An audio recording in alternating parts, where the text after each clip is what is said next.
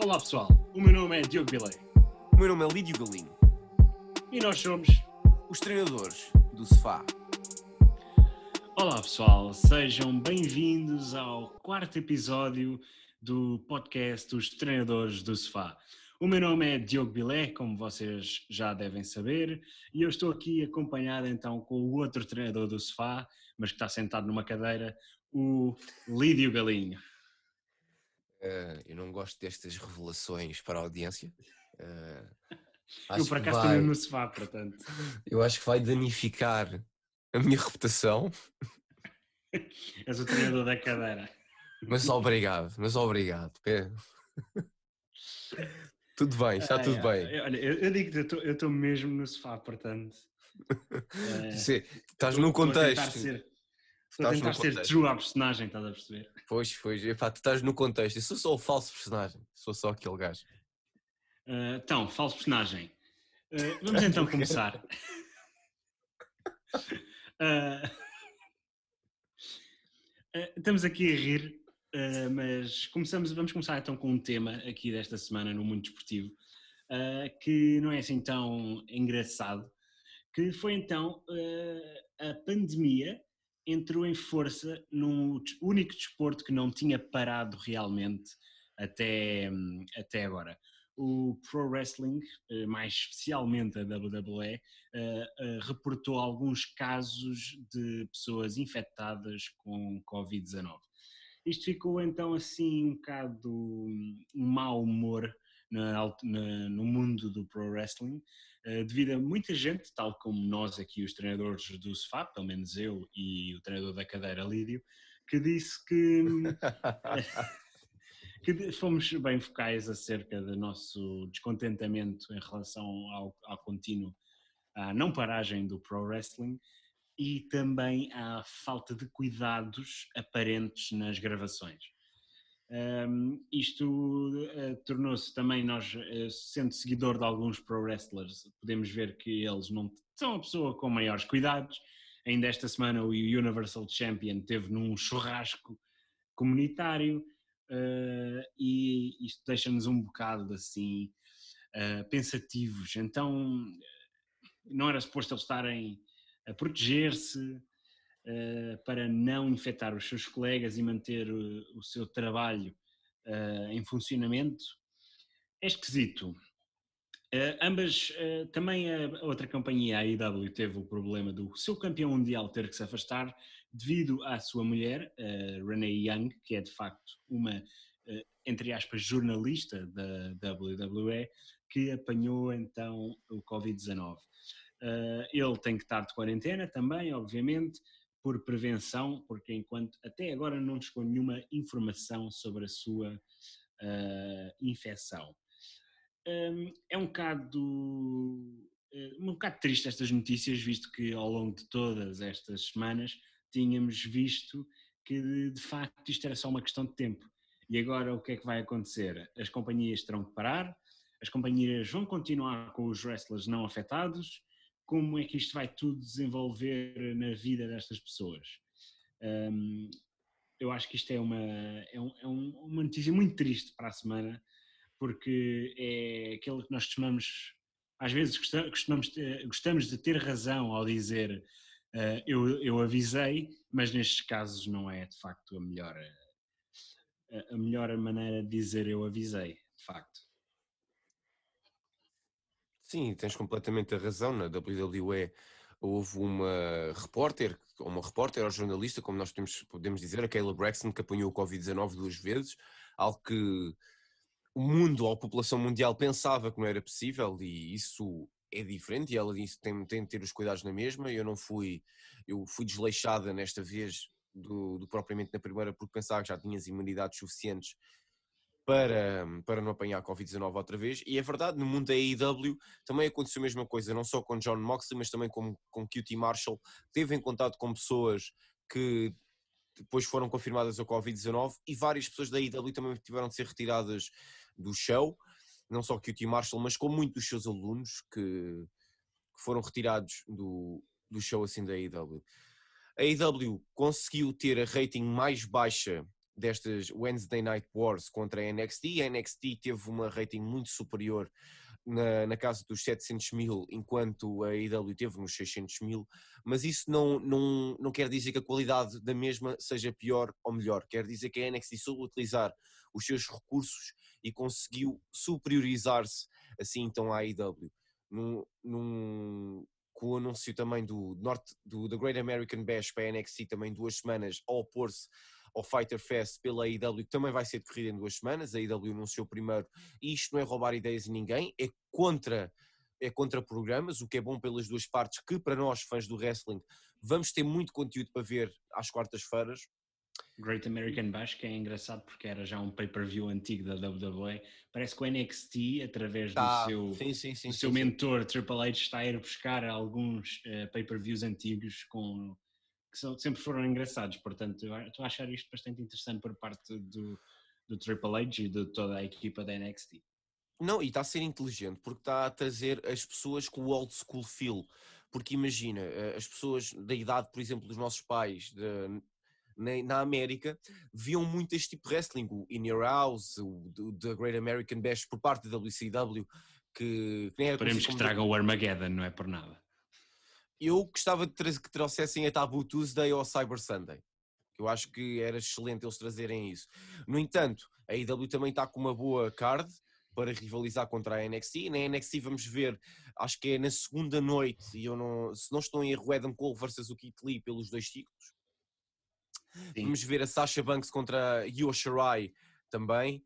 Vamos ver uh, o Dexter Loomis num strap match, outro combate antigo, com o old school feel contra o Roderick. Strong. E depois outros que já vimos recentemente no, no uh, Royal Rumble deste ano, vimos um strap match entre o Daniel Bryan e, a, e o Fiend. Sim, não, eu não estou a dizer isso, eu estou a dizer é o primeiro combate na NXT, porque não tinha sido ah, sim, strap match na NXT. Não, uh, sim, eu estou a falar de que já, já, já a própria WWE está a trazer uh, match stipulations mais antigas, interessantes. Sim, sim, sim, sim, eu acho isso excelente. E depois na, na parte da IW vamos ter vários bons combates. Vamos ter o Warren Cassidy contra o Chris Jericho, que tem sido uma feud bastante importante no programa da IW neste momento, depois do Mike Tyson ter aparecido a planear e a plantar umas seeds contra o Chris Jericho no futuro. Vamos ter o The Revival, Dex Airwood, Cash Wheeler, mais conhecido, neste momento não são conhecidos como The Revival, somos conhecidos como FTR e os Young Bucks contra... Caso não saibam, significa fuck the revival. Não, não, não, significa várias coisas, não é só isso, não é só é. isso. Não é só isso, não é só isso. Versus os The Lucha Bros and The Butcher and The Blade. The Lucha Bros são excelentes, The Butcher and The Blade ainda são uma tech team em desenvolvimento no que toca aos espectadores mainstream, mas continuam a ser uma boa tech team. Vamos ver Penelope Ford versus Hikaru Shida pelo título do, das mulheres. Vamos ver o Hangman Page e Kenny Omega versus Best Friends Chuck Taylor e Trent. E vamos ver mais outros combates. Mas estes são os combates que eu digo vejam, porque vão ser combates excelentes e são combates que valem a pena ver, porque a AEW, no que toca a Team Wrestling, é, é a melhor companhia neste momento no mundo.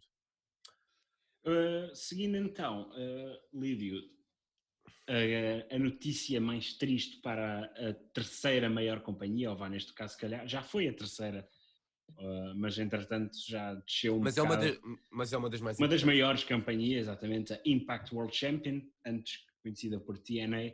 Não, não, é Impact Wrestling. Impact Wrestling, antes conhecida Impact. por TNA.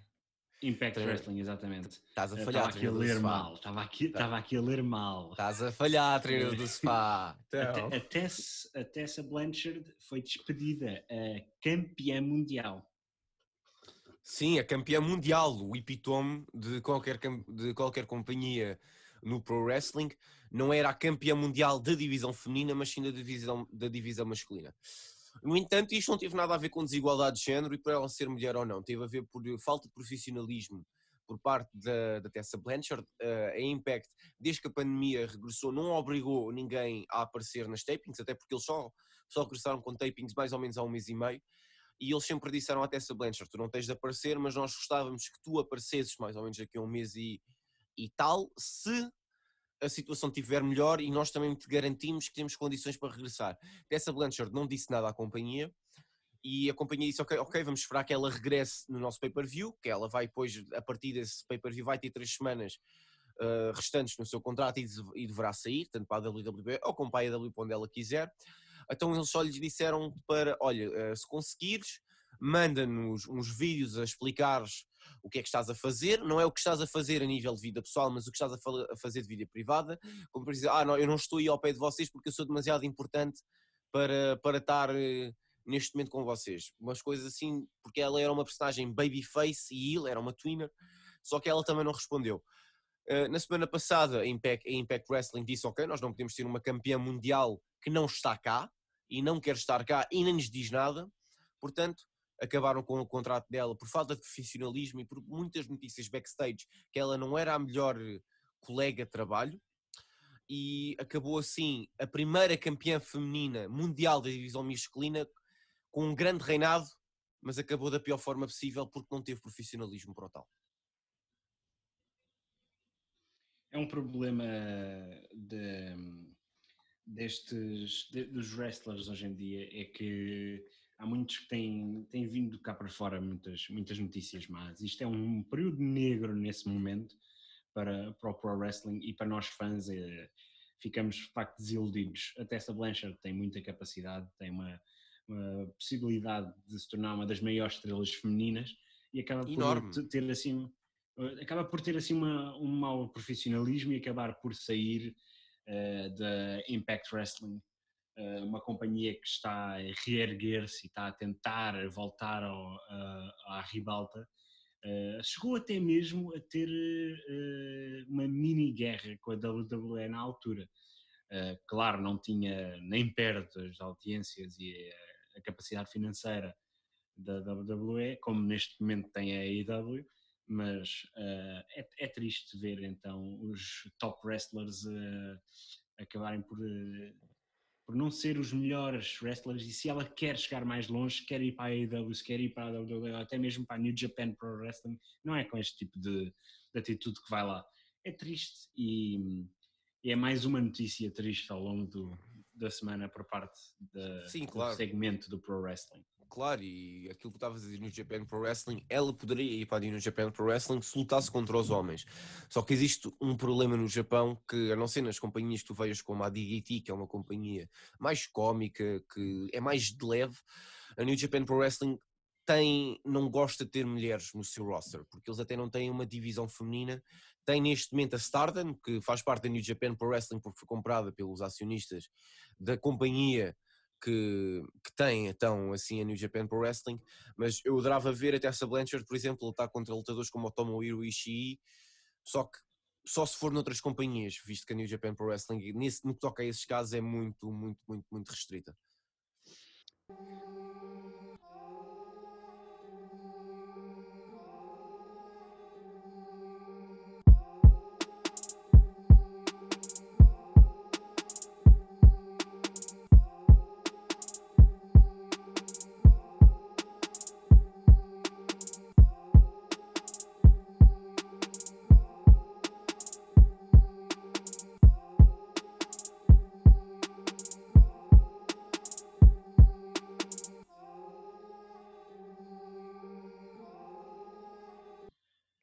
Voltamos então assim ao podcast, depois desta pequena pausa. Vamos então agora mudar de assunto, vamos para outro desporto, como nós costumamos fazer, mas neste aqui vai ser um bocado especial.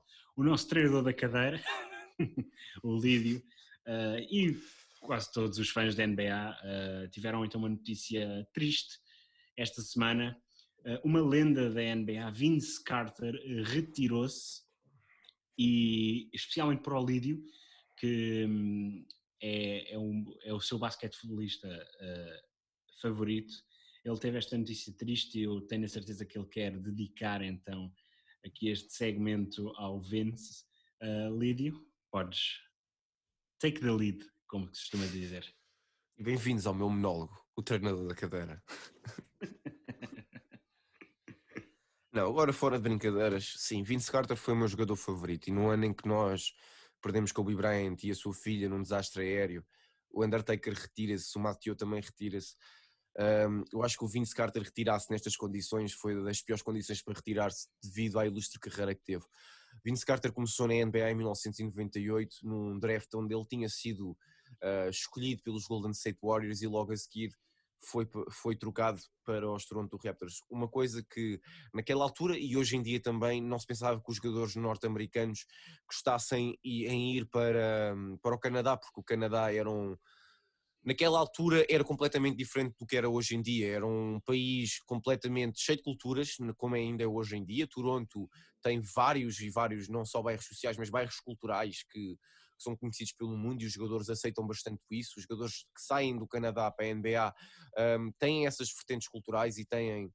E Uh, são canadianos, mas adoram o ambiente de Toronto, mas antigamente não tinhas vida em Toronto, não tinhas uma discoteca para sair, as discotecas ponto tinhas não vendiam, isto, isto no contexto dos jogadores da NBA, que são jogadores que precisam de estar em festas e desanuviar a cabeça depois de um calendário bastante comprido, uh, e tinham um sistema completamente diferente do que a América teve. Quando o Vince Carter chegou à NBA, o Vince Carter tinha lá o seu primo, Tracy McGrady, e conseguiu desenvolver um grande laço familiar com ele e também com a família dos Toronto Raptors.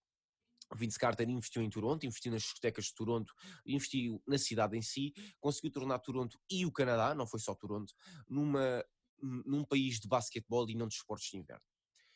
O Vince foi sem dúvida um dos jogadores mais atletas atletas a nível de atleticismo e de fazer coisas que nós não pensávamos que eram possíveis, mas foi um jogador líder e era líder de uma equipa jovem, líder de uma equipa que tinha acabado de ser fundada e ele conseguia fazer de tudo um pouco. Como conseguia lançar da linha dos três pontos, como conseguia fazer afundanças incríveis, como foi no Dunk Contest 2000, onde foi a primeira vez que o via jogar, por highlights, não, não porque naquela altura eu não via ainda a NBA, comecei a ver a NBA um pouco mais tarde. Vince Carter era daqueles jogadores que quando nós olhávamos para ele ficávamos espantados pelo tudo aquilo que ele fazia. Ele pegava na bola, conseguia fazer uma fundança 360 e logo a seguir lançar da linha dos três pontos e fazer um bloco e defender. Ele era shooting guard de posição, mas conseguia jogar a small forward e era um dos jogadores mais versáteis da NBA no que toca àquelas duas posições. Ele teve uma saída muito controversa por parte dos Raptors, mas durante muitos anos ele manteve recordes e recordes excelentes que nunca ninguém pensava que iriam ser alcançados por outro jogador e foram alcançados pelo jovem DeMar DeRozan que ao, ao, ao modelo do Vince Carter não só pôs aí para o Canadá e deixou-se ir pela vida canadiana e adorou. Até depois uns anos também tirou, tido uma saída controversa, um bocado à imagem do Vince Carter. No entanto, a massa associativa adorava o Vince Carter e isso conseguiu-se ver anos, anos depois num, num, tributo que fizeram, onde o próprio Vince emocionou-se depois de anos de más ligações com a estrutura dos Toronto Raptors, depois da sua saída e devido ao treinador que na altura estava nos Toronto Raptors, não gostar muito do Vince e criticar bastante o Vince, o Vince finalmente teve o seu final pelos Toronto Raptors nesse tributo. Apesar de depois de ir sempre jogando, sempre que ia à casa dos Toronto, os Toronto nem apoiavam pela própria equipa, apoiavam pelo Vince só para verem o amor que Toronto e o Canadá tinham ao Vince Carter. Vince Carter foi conhecido e é conhecido ainda hoje em dia como um mentor e um líder, como eu já referi, mas mais como um mentor. Ehm, ele foi conhecido, ele tem jogado em equipas jovens, tinha jogado em equipas jovens e tem jogado e ajudar jovens jogadores. Na sua última equipa, os Atlanta Hawks, ele jogou com um jogador que é o Trae Young, que para muitos pode ser conhecido como uma jovem revelação e muitos dizem que é o novo Steph Curry uh, o Vince Carter jogou com o pai do Trey Young e o Trey Young eh, era ainda um jovem. O Trey Young nasceu depois da estreia do, do Vince Carter e continua a admirar o Vince Carter. Vários jogadores jovens continuam a admirar o Vince Carter sem ter a noção de ter o visto a jogar. Eu nasci depois da estreia do Vince Carter e não tinha a noção de ter, ter o visto a jogar. O Vince Carter é sem dúvida um dos jogadores mais, mas mais uh, resistentes e resilientes que nunca virava a cara para jogar e nunca virava a cara a qualquer desafio, apesar de nunca ter sido um MVP, nem, nem nunca ter sido campeão. O Vince, sem dúvida, era um jogador excepcional que merecia tanto uma como a outra coisa. O Vince retira-se assim aos 42 anos, numa altura em que a Covid-19 conseguiu parar todos os campeonatos e ele não teve um último jogo. Uh, para mim é bastante triste porque no ano passado nós vimos o Dwayne Wade na sua, na sua Last Dance, uh, aqui fazer um bocado alusório ao documentário do Michael Jordan também, a dar a sua, o seu último hurrah uh, no que tocava à sua carreira e nós não podemos ter visto isso com o Vince Carter. Também vimos isto com o Dirk Nowitzki há uns anos, já vimos com bastantes jogadores icónicos da NBA, mas não conseguimos ter visto com, com o Vince Carter. Vince Carter, sem dúvida, era um dos melhores jogadores da NBA e não teve uma homenagem a nível de jogos, como também o Kobe Bryant teve no que toca a jogos, e isso deixa-me triste porque eu não consegui ver o Vince Carter a jogar o seu verdadeiro final de jogo. Uh, agora, uh, visto que os Hawks também não vão à Disney World Bubble, o Vince Carter decidiu que aqui era a altura para se retirar e se reformar. No entanto, foi uma ótima carreira, foi uma carreira cheia, mas cheia de acontecimentos, foi uma carreira cheia de, de ajudar jovens jogadores, foi uma carreira cheia de boas duplas com o seu primo Tracy McGrady, que acabou demasiado cedo, e foram várias equipas um, a valorizar os seus serviços, e ele sim foi um jogador excepcional, que até hoje em dia vai marcar a presença, nunca, vai, nunca mais vai haver um, um próximo Vince Carter, nunca mais vai haver um próximo Dunk Contest winner tão bom como o Vince Carter. Ele era sobrenatural. O Vince Carter é único. O Vince Carter fez tudo aquilo que podia e fez que as pessoas seguissem os seus sonhos, não só no desporto, mas como no geral. Ele conseguiu ser empreendedor e conseguiu sempre ser uma voz positiva para todo o mundo. Ele será sem dúvida, se achar que sim, um grande treinador na NBA onde ele quiser. Obrigada, Vince Carter, por tudo aquilo que tu fizeste e obrigada por ti e por todas as pessoas que te apoiaram, porque tu não tinhas só um clube, tu tinhas um, tinhas um país a apoiar por ti.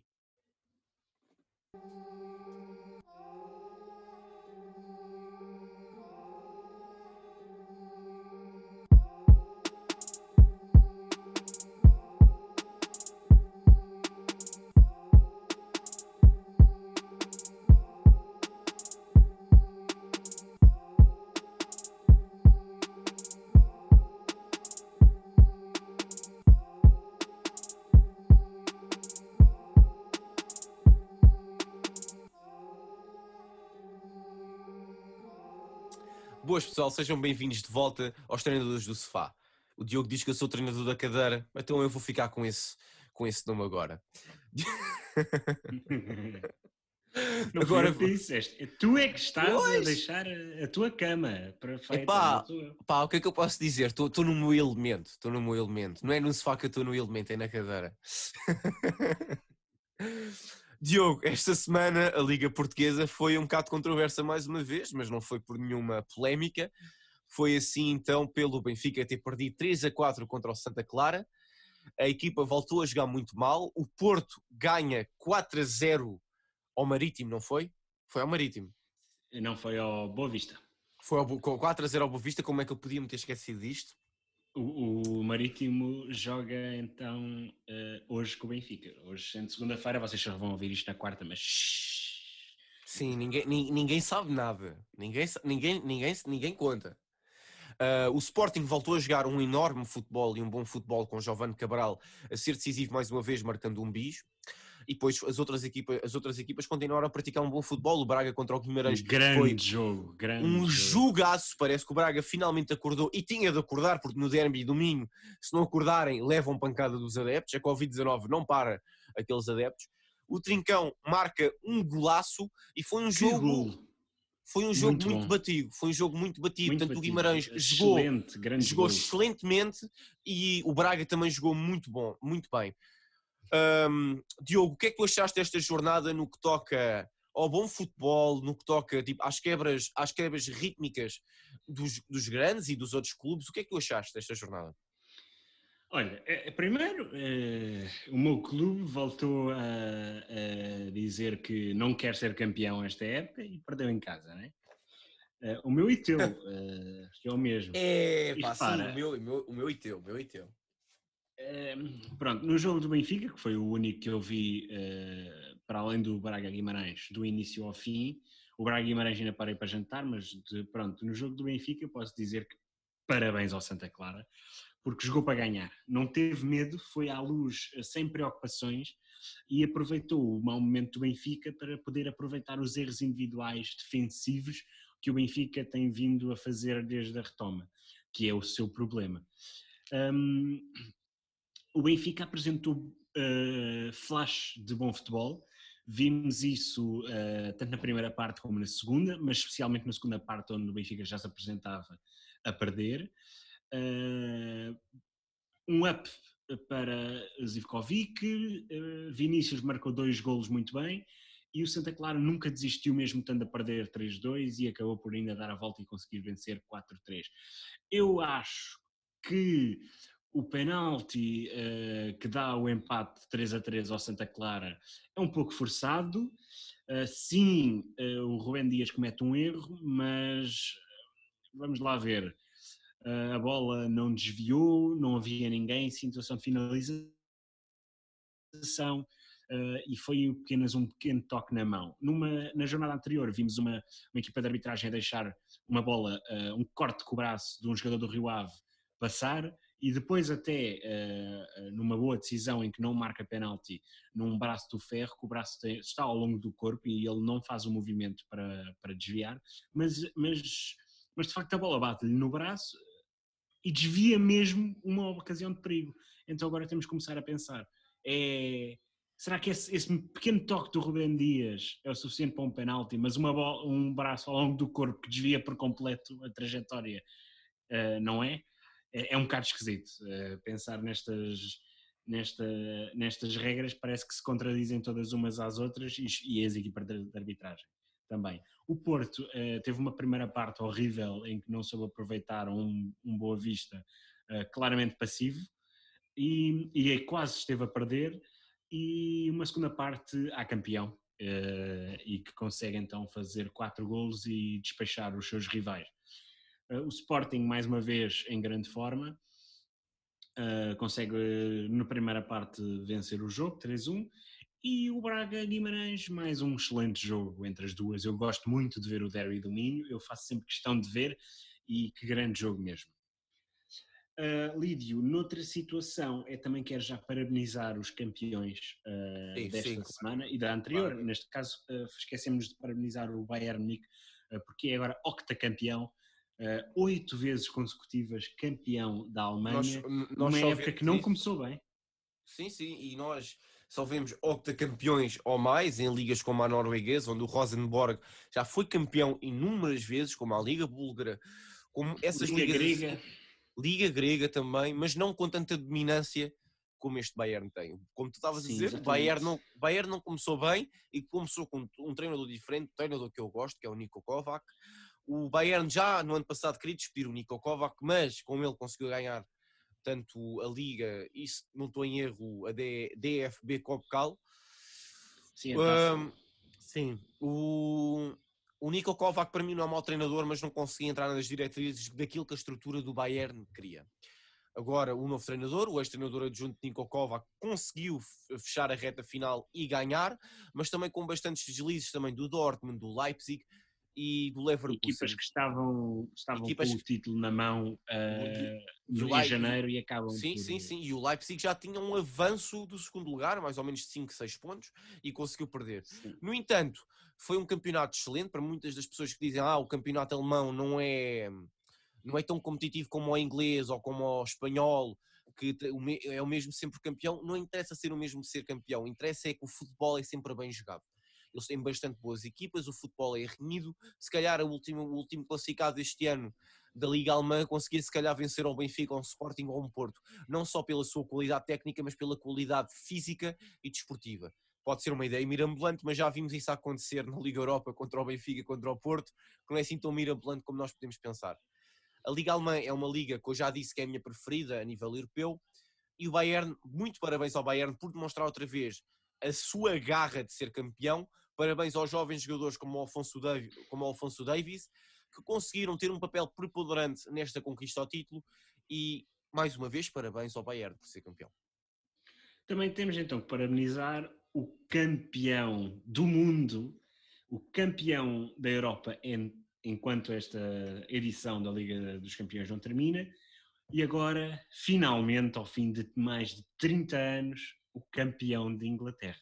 We never, o Liverpool. Never o Liverpool, os Reds uh, de Liverpool, a equipa da cidade dos Beatles, uh, finalmente conseguiu uh, ser campeão um, nunca tinha vencido a Premier League, mesmo enquanto, enquanto formato de Premier League.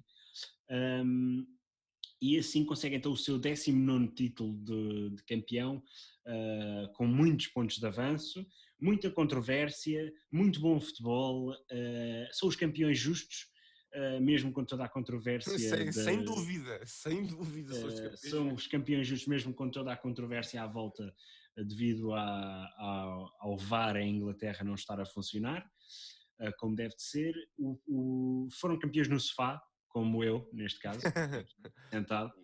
Uh, e o, com uma derrota do Manchester City em casa do Chelsea uh, por 2-1 num jogo que eu estava a acompanhar e estava a gostar bastante do futebol do City, mas acabaram por uh, mais uma vez apresentar erros defensivos irrepreensíveis para uma equipa de topo que acaba por um, deixar então assim o título para o Liverpool. Sim, como tu estás a falar um bocado o, um, do City, o City fez os mesmos erros que o Benfica fez este ano, não apostaram no setor defensivo. Achavam que aquilo que tinham iria durar para sempre e depois tiveram muitas ilusões, muitas lesões e acabaram por neste momento estar a jogar com o Fernandinho, que é um trinco, um trinco médio centro e é um falso central, e com o Eric Garcia, que é um jovem central que neste momento também está lesionado. Mas passando desse aspecto, o Liverpool, parabéns por terem sido campeão, campeões. Vocês não são a minha equipa favorita, eu sou a equipa favorita do meu pai na Premier League, uma equipa que eu já vejo a jogar aos anos, já dos tempos do Steven Gerrard, dos tempos até do próprio Luís Soares que chegou lá, antes de depois ter, ter saído do Groningen. O Liverpool é sem dúvida das Ajax. equipas que jogou melhor do Ajax, mas também tinha estado no Groningen. Foi, foi aqui um lapso da minha memória. Ele esteve no Groningen, Ajax e depois é que foi para o Liverpool o, o Liverpool, sem dúvida, por muito mais que as pessoas chamem-lhe de Liverpool, eh, eu não concordo com isso, até porque o Liverpool é das equipas inglesas a jogar melhor futebol neste momento e faz para ganhar, enquanto as outras todas, quando jogam contra o Liverpool, nem tanto. E o Liverpool este ano, como no ano passado, no ano passado já merecia ter sido campeão, este ano acabou com todas as dúvidas, com um avanço monumental na Premier League, que eu acho que não é, já não é visto este avanço e esta dominância há anos. O Liverpool com um núcleo duro bastante grande e com várias, eh, várias variedade no que toca às posições que têm, ainda querem mais. Uh, há rumores que querem o Koulibaly do, de Nápoles e se tiverem o Koulibaly do Nápoles uh, não passam pelaquela defesa. É uma equipa excelente, finalmente, e parabéns ao Liverpool, depois de uma Premier League excelente também este ano, mas com uma dominância bastante agressiva por parte do Liverpool. É mais um, um testemunho para que o Klopp consiga dizer que este ano é o melhor treinador do mundo, sem dúvida alguma. Pode não ter um futebol tão atrativo como o do Manchester City, como dos outros clubes, mas é um futebol bastante pragmático e direto, conciso e curto no que toca às suas ações que querem fazer. Não jogam com ponta de lança, jogam com falso 9 no Roberto Firmino e conseguem ser tão dominantes como uma equipa que joga com três pontas de lança. Outra situação que se passou, agora não no futebol internacional, mas no futebol um, eh, nacional, foi a controvérsia do cartão de adepto. Ora bem, o que é que é isto? O cartão de adepto foi criado então pela FPF para tentar reduzir a violência no futebol. Uh, é assim, o, o, que eu vi neste momento é, primeiro dizem que isto vai ser adotado por todas as ligas, coisa que é falsa, até agora um, acho que não vi nenhuma liga a falar sobre esta situação. Um, é para, dizem que resultou no Euro 2004. Olha, que eu não me lembro disto sequer ter havido no Euro 2004. Não encontrei artigos sobre isto. Mais uma mentira da FPF, que continua em grande depois da época da semana passada. E, e então um, isto é, é, esquisito. Vai ser para, as pessoas, para os setores do estádio onde são destinados onde pessoa, uh, as claques e onde as pessoas querem levar tarjas, bandeiras, uh, uh, instrumentos de som e este, este, tipo de coisas. Eu agora começo a perguntar, então se eu quiser cantar no estádio sozinho, também tenho que ter um cartão de adepto? Se eu quiser levar uma bandeira minha do Benfica, também tenho que ter cartão de adepto? Isto é, é assim, é coisas que não foram bem explicadas, são uma coisa esquisitas, parece quase uma, uma ditadura no futebol em relação às claques. Sim, as claques têm elementos podres, têm elementos maus, ainda esta semana vimos coisas dos non boys que não deveríamos ter visto, mas será que é com mais uma coisa para identificar, ainda por cima com pedidos lá no cartão, que, como por exemplo licença de porte de arma, uh, mas o que é que é isso? O que é que isso, o que é que isso tem a ver com o futebol e seres adepto de futebol? Um, eu acho muito esquisito, acho muito mal. Uh, eu sei, Lídio, ainda não tens uma, uma, opinião formada sobre esta situação. Sim, sim. Mas sim, sim. pelo que eu vi nas notícias e, e em posts por todas as redes sociais, eu achei isto ridículo. Quero saber mais sobre isto, quero ter mais informações, quero que a FPF diga tintim por tintim o que é que espera com este cartão, porque isto está assim um bocado esquisito e uh, parece quase uma, uma uma ditadura à volta do futebol em que não se pode fazer nada. Um último, uh, o último tema aqui do futebol é temos que deixar então uma palavra de apreço a um senhor do futebol que se retirou esta semana, uh, Mathieu, o defesa central do Sporting, uh, que tem sido um dos melhores defesas centrais da Liga Portuguesa consistentemente desde que chegou, apesar da sua idade mais avançada, um dos defesas mais rápidos, mais técnicos, com um excelente pontapé e uma excelente pessoa, uh, que se retirou então esta, esta semana devido a uma lesão grave no joelho que o retirava da semana, da, do resto da época. Queremos então parabenizar o Mateo pela sua uh, ilustre carreira, grande carreira, a sua grande carreira ilustre de facto.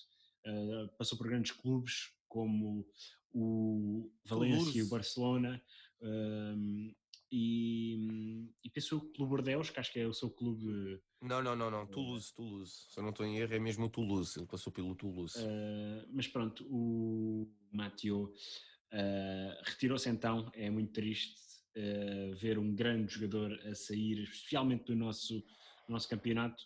Apesar de ser de um clube rival, nós teremos que apreciar os jogadores que temos cá como foi triste na época passada vermos a maneira como acabou a época para a época e a carreira para Iker Casilhas, um dos melhores guarda-redes de sempre. Para Luizão também, Jonas. Luizão, Jonas, Iker Casilhas, Mateus, jogadores que levaram a nossa liga, que não são naturalmente portugueses, mas uh, que se retiraram então cá e uh, quase todos por lesão, o Luizão não, mas quase todos tiveram que se retirar por lesões e é triste ver isso acontecer. Sim, o Mateo é sim, sem dúvida um senhor no futebol, um central exímio, que decidiu vir do Barcelona porque não conseguiu jogar no Barcelona, não tinha falta de minutos para o Sporting e demonstrou a qualidade defensiva que ele tinha. Uh, obrigado, Mateo, por tudo aquilo que tu fizeste pelo futebol português, por tudo aquilo que tu fizeste também pelo futebol francês, depois de ter jogado no Sochaux e no Toulouse, e pelo que fizeste nas. É isso, é o, o Sochaux é o seu clube. Sochaux, Sochaux, Sochaux é, é o clube nat é natural, é onde ele se formou. Um, e foi, sem dúvida, um senhor no futebol, como eu já disse, um jogador exímio, um central muito imponente, que tinha um remate que metia, que invejava médios e pontas de lanças. Obrigado, Mathieu, por tudo o que faças e espero que te mantenhas dentro da estrutura do Sporting para conseguires uh, dar mentoria aos jovens centrais e aos jovens jogadores que o Sporting tem neste momento. Obrigado, Mathieu, por tudo aquilo que tu fizeste. Lídio, Vamos então para o nosso segmento semanal que estreámos no episódio passado. Se não viram, vão lá ver. Um, os ups and downs da semana, como nós dissemos, fomos retirar ao. ao eu não disse Simon nada, eu não, eu não disse nada, eu sou o treinador da cadeira um... e distancio-me de qualquer opinião tua. Lídio, uh, quais é que são então os teus momentos altos da semana? Bem, os meus momentos altos é para já uma informação e uma atualização de um dos assuntos mais importantes que falámos no último podcast, que é o. Sim. A proposta do teto salarial do futebol feminino foi retirada por parte da FPF. Um, depois de muitas críticas e duras um, contra a FPF, não só do nosso podcast, mas de, de, de todos os meios desportivos e mídia e também do, do, da página do Instagram Futebol Sem Género, que muita... eu volto a frisar para seguirem Futebol Sem sigam, Género para mais informações sigam, destas, sigam, porque temos que lutar por um futebol igual para todos. Sim, sim, sem dúvida. E ainda bem que a proposta foi retirada e é bastante bom para, para tudo, para o futebol em si e para a igualdade. Isto foi uma das notícias mais positivas da última semana. O meu segundo up esta semana, para quem gosta de wrestling, para mim é Tag Team Wrestling. Nesta semana na IW podemos ter visto se calhar dos melhores combates de wrestling deste ano, que foi o, as SCU contra os FTR.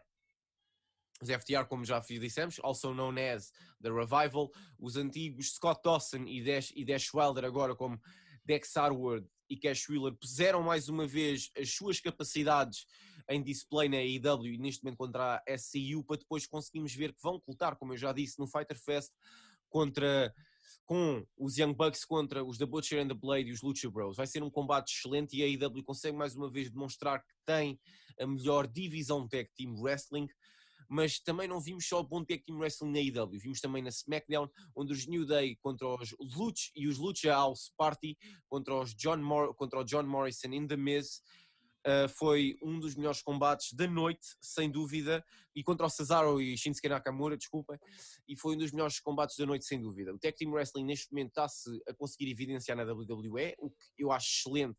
Há muitos anos não conseguiam ser evidenciados. Tivemos os, os Street Profits contra os Viking Raiders na Raw num combate excelente. E na NXT tivemos os Breezango contra os Imperium e a Shotzi Blackheart e a Tiga Knox pelos títulos da Tag Team Divisão Feminina contra a Sasha Banks e a Bailey. Finalmente o Tech Team está a ter um foco na WWE, mas na IW tem um foco muito grande. E Tech Team Wrestling é excelente. Se gostarem de esporte, se gostarem de Tech Team, vejam, porque vale a pena ver. Os Agora, Diogo. Momentos baixos. Ah, esqueci-me. Por acaso esqueci-me disso. Nem estava a pensar nos, teus, nos meus momentos baixos. O, momento, o meu momento baixo tem sido a controvérsia. Os meus, que eu tenho dois. Os meus momentos baixos, o primeiro será o Bruno Lage, tem havido uma extrema e tremenda controvérsia contra o Bruno Lage neste momento, tanto pelo mau futebol praticado pelo Benfica e a forma apática como os jogadores têm recebido. O problema, hum, ao meu ver, não é só do Bruno Lage, tem muito a ver com a equipa também, tem a ver com os capitães, o Pizzi e com o André Almeida, que parece que não têm apoiado tanto o treinador, nem têm ajudado a praticarem bom futebol o balneário uh, consegue-se ver de cá fora a milhas que não está bom, não existe um líder nato e o Bruno Lage também não tem conseguido reagir uh, a estes fatores. Tem, mas, ou entanto, o Bruno Lage não deixa de ser um bom treinador ou um mau treinador, tem de ser um treinador neste momento tenha mais mão na equipa. No entanto, é um momento negativo desta semana porque o Benfica tinha uma vitória e teve uma reviravolta que, eu, que ninguém pensava que iria ter e consegue perder por 4-3 no Estádio da Luz. Tendo adeptos ou não tendo adeptos, não deixa de ser a casa do Benfica. O meu segundo momento baixo da semana foi os festejos por parte dos adeptos do Liverpool, que respeitaram completamente as normas de, de da OMS e, e, não quiseram saber se o Covid-19 existia ou não. Uma coisa que o, que o Liverpool achou completamente desprestigiante para o clube e foram atos que não, devia, não se deveriam passar. Para já, isto foi um momento baixo numa das semanas mais altas de sempre do Liverpool portanto, isto é um momento baixo e tem de ser claramente visto em Inglaterra. Se os casos da Covid-19 começarem a aumentar uh, na cidade de Liverpool, será devido uh, a este tipo de, incompre... de, estes atos incompreensíveis por parte dos adeptos de Liverpool. Patão, Diogo. Agora passamos para os teus momentos altos e baixos. Quais é que são os teus momentos altos? Uh, tenho um momento uh, Zivkovic, Andrija Zivkovic, o sérvio finalmente parece ter voltado a ganhar ânimo para jogar futebol. Uma coisa que nós percebemos no Bruno Lage é que desde cedo ele frisou que quem corresponde uh, nos treinos terá a sua oportunidade de jogar. Foi assim com Adel Tarabt e agora é assim com Andrija Zivkovic. Uh, depois de já ter sido frisado pelo Bruno Lage que o Zivkovic tinha deixado ir e perdendo o ânimo de jogar à bola, uh, parece que voltou, voltou frente ao Santa Clara, fez um, teve um grande impacto na dinâmica atacante do Benfica, uh, apesar do Benfica não ter conseguido a vitória, uh, e foi um dos melhores jogadores em campo só no facto de ter estado lá e ter mexido com a equipa a partir do corredor direito como ele gosta. Um, e, e de ups, ou momentos altos da semana, para mim, foi de facto isso. Os teus momentos baixos? Uh, o cartão de adepto, como já tinha falado, que até agora, pelo que foi eh, passado cá para fora, parece um ato contra a liberdade do adepto de futebol. E o outro foi a operação sem rosto da PJ, que apreendeu inúmeros artefactos ilegais uh, de uma das sedes do, da claque No Name Boys. As claques criminosas têm sido havido um problema uh, grave no futebol. Neste caso dos No Name tem a ver com a sua ala mais radical e hum, temos já visto isto tanto em todas as claques como o Juveléu, como os Super Dragões, etc, etc. Também White Angels e outros tipos de claques de, de grande impacto no futebol. isto é uma coisa que tem que acabar, não as claques, porque eu já disse que sou a favor das claques, desde que estejam lá para apoiar, e este tipo de operações que vão de encontrar as ilegalidades praticadas no seio destas claques são então de facto uh, tristes e têm que ser corrigidas o mais depressa possível porque estão a denegrir o futebol português.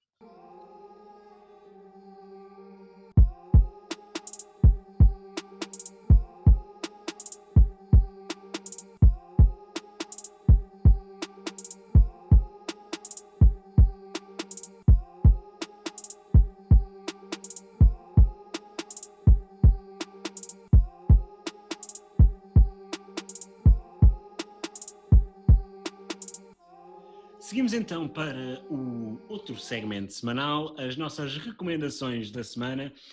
Um, Lídio, tu tens uma recomendação?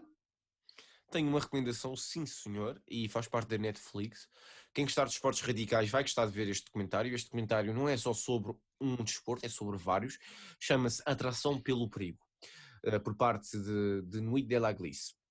A atração, a atração pelo perigo fala-nos vários esportes. Começa logo com, com, uma onda bastante conhecida em Portugal, que é Canhão da Nazaré, onde conta que vários surfistas têm vindo, têm adotado o estilo de vida português e vêm para Portugal viver só para surfar aquela onda. Não é uma onda qualquer surfista surf, mas sim big wave surfers. Vemos no, no documentário Toby Cunningham, um surfista da Califórnia, que por frio uh, o inverno frio de Portugal ao inverno quente e ao verão quente da Califórnia. Vemos a brasileira Maia Gabeira, a atleta a surfista feminina que surfou a onda mais alta a nível de mulheres para, no Canhão da Nazaré. E depois passamos para outros esportes, passamos para o ski, passamos para uma das mais conhecidas uh, spots de ski que chama-se de Leamon, que hum, é um dos sítios de ski mais bonitos que eu possa já ter visto em vídeos de ski ou documentários de ski. E vemos outros esportes, vemos um BTT acrobático uh, na natureza que é excelente, que faz parte de franceses e é muito bom. É um documentário que eu recomendo a ver, não vou contar todos os detalhes porque são muitos, uh, mas é um documentário que eu recomendo a ver. Diogo, qual é que é a tua recomendação da semana? A minha recomendação da semana foi um filme uh, que passou por acaso na RTP, um, muito recentemente, que é então o Concussion, com a sua estrela Will Smith, que interpreta então um médico que expôs os problemas de facto das concussions, as contusões, um, que são uh, lesões bastante graves e que não são levadas a sério na NFL e ele expôs então a situação. Eu ainda não vi o filme, mas foi-me recomendado e eu achei que por bem também recomendar a toda a gente, visto que é uma, eu como sou uh, fã de pro wrestling, sei de facto o que é que as contusões podem fazer. Uh, já vimos um wrestler a ter que acabar uma carreira devido a várias contusões, e neste caso não, o Daniel não, Bryan. Um, não só, vários. O Cody, o Cody vários, mas o Daniel Bryan ficou, ficou então sim, sim. muito conhecido, até porque conseguiu uh, depois curar-se uh, vários, vários anos depois, com tratamentos, uh, mas não era esperado que ele conseguisse fazer isso, e é uma lesão muito grave que foi sempre escondida pela NFL e foi um escândalo grande quando há uns tempos o o médico conseguiu então trazer para a ribalta esta situação. É um filme bastante bom, com um excelente ator que é o Will Smith, que eu sou um grande fã, uh, que já também teve noutros filmes de desporto uh, representar uma lenda do boxe, que poderá vir a ser uma recomendação da semana, que é um dos meus filmes favoritos. Um, e então eu recomendo então o Concussion, uh, passem pela RTP nos últimos dias, penso eu que foi este domingo. Ontem. Que, ontem exatamente domingo, dia 28 que passou. Uh, faça, passem por lá, vão ver ou então procurem em algum site ou comprem o filme. Ok, vou então agora fazer aqui este uh, parte final. Sim, mano, eu e não assim ia dizer que... mais nada. Okay. Ah, desculpa, desculpa. E é assim que fechamos mais um episódio do podcast Os Treinadores do Sofá, o quarto episódio. Queremos agradecer a todos pelo apoio que têm dado. Um, queremos agradecer à página do Instagram Futebol Sem Género que partilhou a nossa story de apoio. Uh, queremos agradecer a toda a gente que tem de facto dado feedback e que continuem a dar, que comentem, que partilhem com os vossos amigos, que isto tem sido uma grande aventura, tanto por parte de mim, o treinador do sofá, como por parte do Lídio, o treinador da cadeira. Isso é tudo mentira. Uh, é mentira, somos ambos os treinadores do sofá. Uh, queremos, uh, queremos estar então um, a trazer bom conteúdo para vocês. deem o vosso feedback, deem a vossa opinião, que nós de facto agradecemos imenso. Nós comentamos sempre um com o outro, estamos, estamos em constante contacto para tentar melhorar o podcast para vocês e talvez uh, daqui a uns quantos episódios poderemos começar a ter conteúdo visual, não prometemos nada, mas com esta situação toda que nos encontramos nesta altura é um bocado difícil podermos reunir para falar, mas vamos tentar uh, fazer isso. Lírio, tens alguma coisa a dizer aos nossos ouvintes? Sigam-nos nas redes sociais, no, na página do Instagram Treinadores do Sofá. Sigam-me a mim e ao Diogo Bilé também na página de, nas nossas páginas pessoais do Instagram. A minha é Lídio from the Cliff, a dele é Diogo underscore Bilé. E também não se esqueçam, sigam-nos nas nossas páginas do, na nossa página do Facebook, onde ainda hoje vai sair uma crónica, essa então intitulada. Hoje, neste saiu, neste caso, na. Hoje não, segunda-feira. Segunda não digam nada a ninguém. É... Saiu na segunda-feira. Sairá então assim segunda-feira. Quer dizer, já saiu para, para quem está a ver. Sim, já saiu para quem está a ver uh, na página do Facebook e no Instagram. Muito obrigado desde já e fiquem no sofá, porque nós somos os treinadores do sofá, não da cadeira.